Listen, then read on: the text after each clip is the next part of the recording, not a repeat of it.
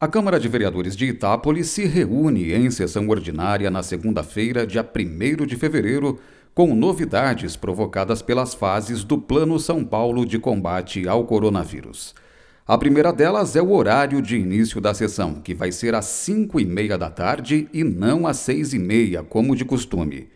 O horário antecipado tem a pretensão de permitir que a sessão se desenvolva e termine até às 8 horas da noite, horário limite da fase laranja do Plano São Paulo.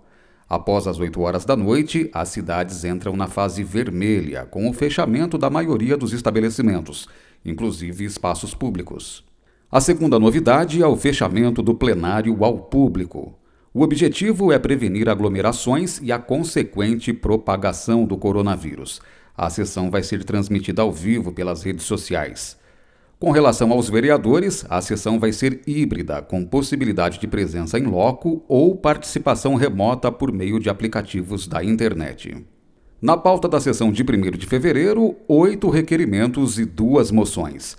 Entre os requerimentos ao prefeito, o presidente Marcelo Francisquete solicita informações sobre o quadro de servidores da prefeitura e sobre a situação e pretensões a respeito do prédio conhecido como Castelinho da antiga Cozinha Piloto.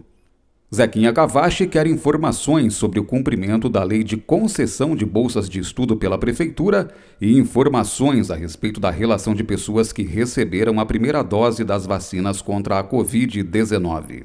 Professor Antônio quer explicações sobre o cumprimento de emendas impositivas a respeito da aquisição de exames de média e alta complexidades.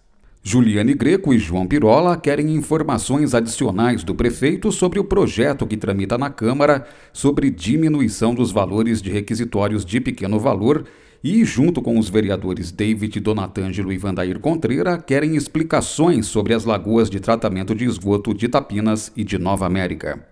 E em conjunto, Guilherme Hernandes e João Pirola querem esclarecimentos sobre o uso de recursos que a Santa Casa recebeu para combate e enfrentamento à Covid-19.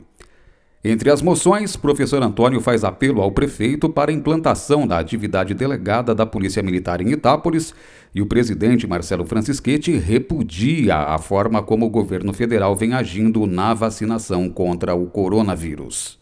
A sessão ordinária vai ser na segunda-feira, dia 1 de fevereiro, com início previsto para as 5 e meia da tarde. E a sessão terá transmissão ao vivo nas redes sociais YouTube e Facebook da Câmara Municipal de Itápolis. A pauta completa está em itápolis.sp.leg.br. Flávio Moraes, Jornalismo, Câmara Municipal de Itápolis.